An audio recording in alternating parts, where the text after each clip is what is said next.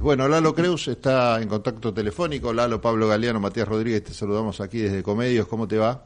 Hola muchachos, buenas tardes, mucho gusto. Y muchas gracias por la oportunidad. Buenas tardes, mucho gusto. Era un gran programa de televisión. No sé qué edad. verdad? Así es. no sé qué edad tenés, Lalo, pero se te caen las otras. No, yo no lo veía. te, contaron, te contaron nomás me lo contaron. Bueno, candidatos Juntos por el Cambio, recién estábamos comentando un poquito la situación en La Matanza, distrito tan particular, tan grande, con realidades tan distintas en su interior, ¿no? Este, mucha pobreza en algunos lados, otros lados que con, con otras geografías y también con otra situación económico-social. En fin, ¿cómo plantean estos últimos días de campaña? Poquitas horas, ¿no? En realidad, si las sumamos todas. Y enfrente también con, con candidatos que tienen lo suyo, ¿no? Mucho conocimiento público. En el caso, recién estábamos hablando del DIPI, que es el candidato que enfrentás de la libertad avanza. Bueno, ¿qué pasa en la calle, Lalo? Bueno, sí, Matanza tiene realidades de Formosa, de Rosario, y de zona norte de, Buenos Aires, ¿no? Tenemos mucha mezcla, como decís vos, de, contextos, de situaciones, pero todo está cruzado por el abandono. Vos sabés que todo está cruzado por el abandono de la misma forma. Tanto la zona más desarrollada como la zona de mayor extrema pobreza están todas abandonadas de la misma forma.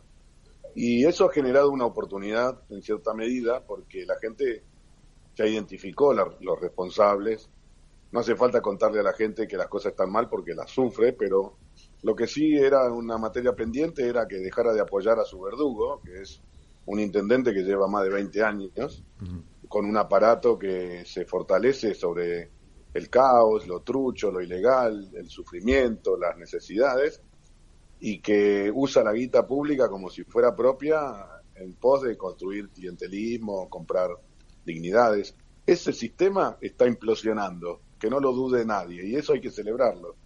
Ya pasó en el 2021 que perdió 200.000 votos y ahora acaba de perder otros 200.000 votos.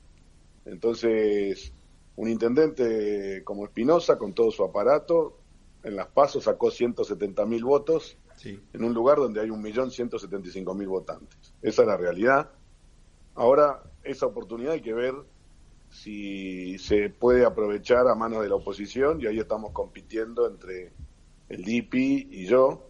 Eh, yo he propuesto un debate que lamentablemente no, no tuvo curso, pero creo que hay serias posibilidades de que la gente nos dé la oportunidad a nosotros.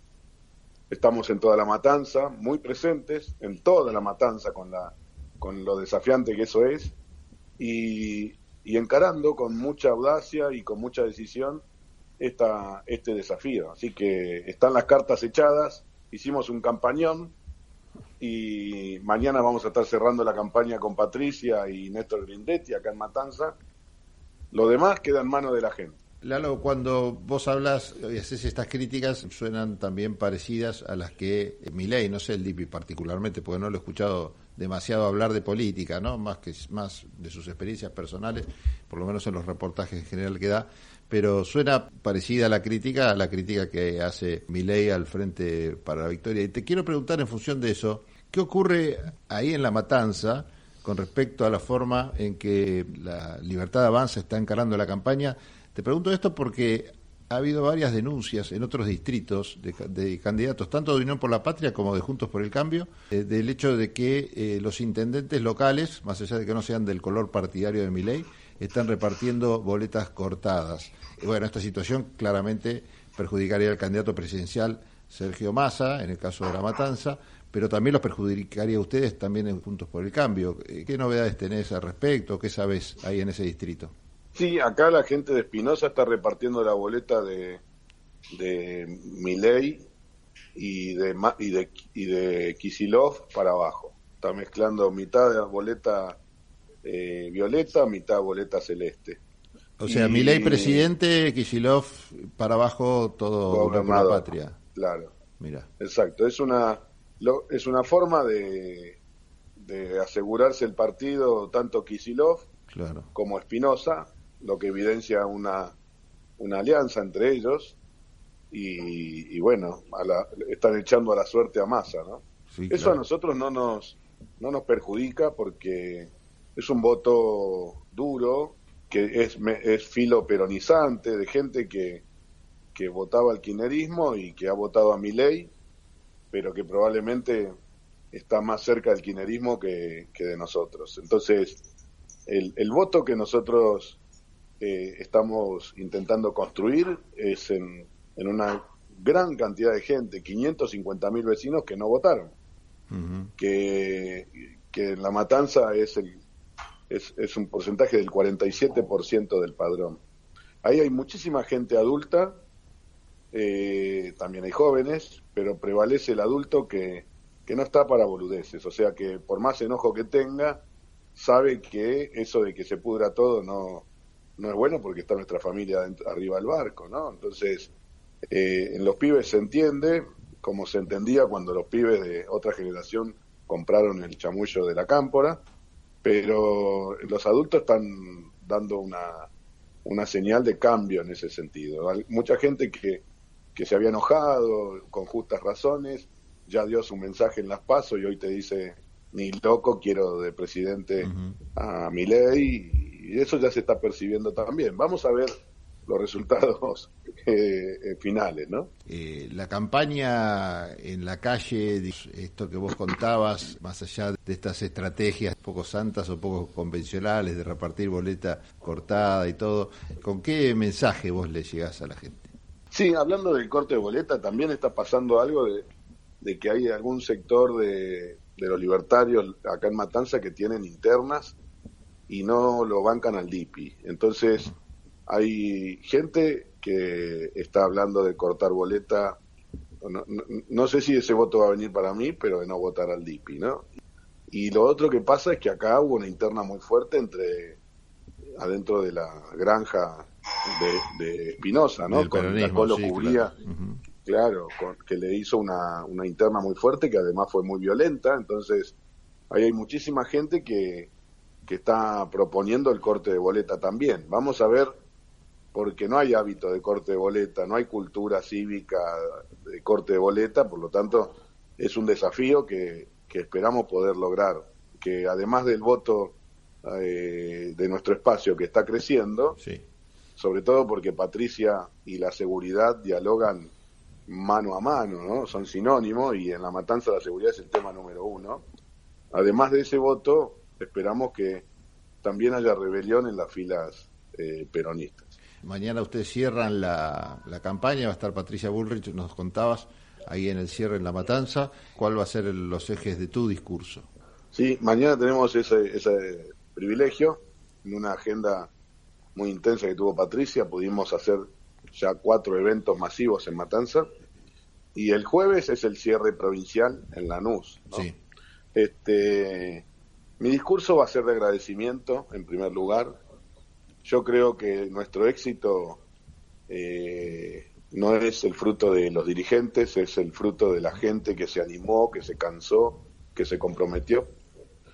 Escucho al Lipi decir todo el tiempo que, que su ídolo es él, que me parece una cosa extremadamente arrogante. Yo, la verdad que reconozco a los matanceros como como una gente muy valiente, con mucho coraje, porque acá tenés que tener coraje hasta para llevar a tu nene a la escuela, digamos. Y, entonces agradecerle a la gente que se ha animado.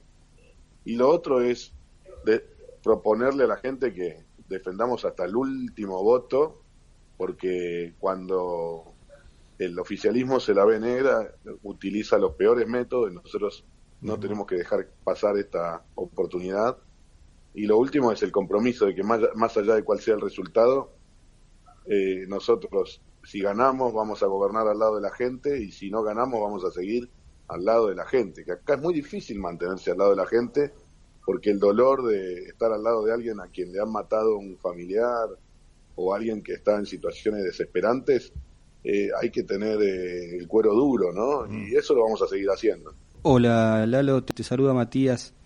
Quería hacerte una pregunta, ¿cómo recibieron ustedes en la calle y si hubo distintas repercusiones sobre el tema Isaurralde? ¿Cómo, ¿Cómo pegó eso en la sociedad? Sí, hubo distintas repercusiones. La Matanza es como una provincia, tiene regiones, localidades adentro y son dos millones de personas que eh, tienen distintas realidades. Entonces, en algunas zonas más de clase media, eso impacta de una forma y en zonas donde lo inmoral es la realidad misma que vive la gente, eso impacta de otra manera, ¿no? Es como que el vaso de la esperanza ahí está totalmente vacío, por lo tanto eh, cuesta generar más reacciones, hay muy pocas expectativas.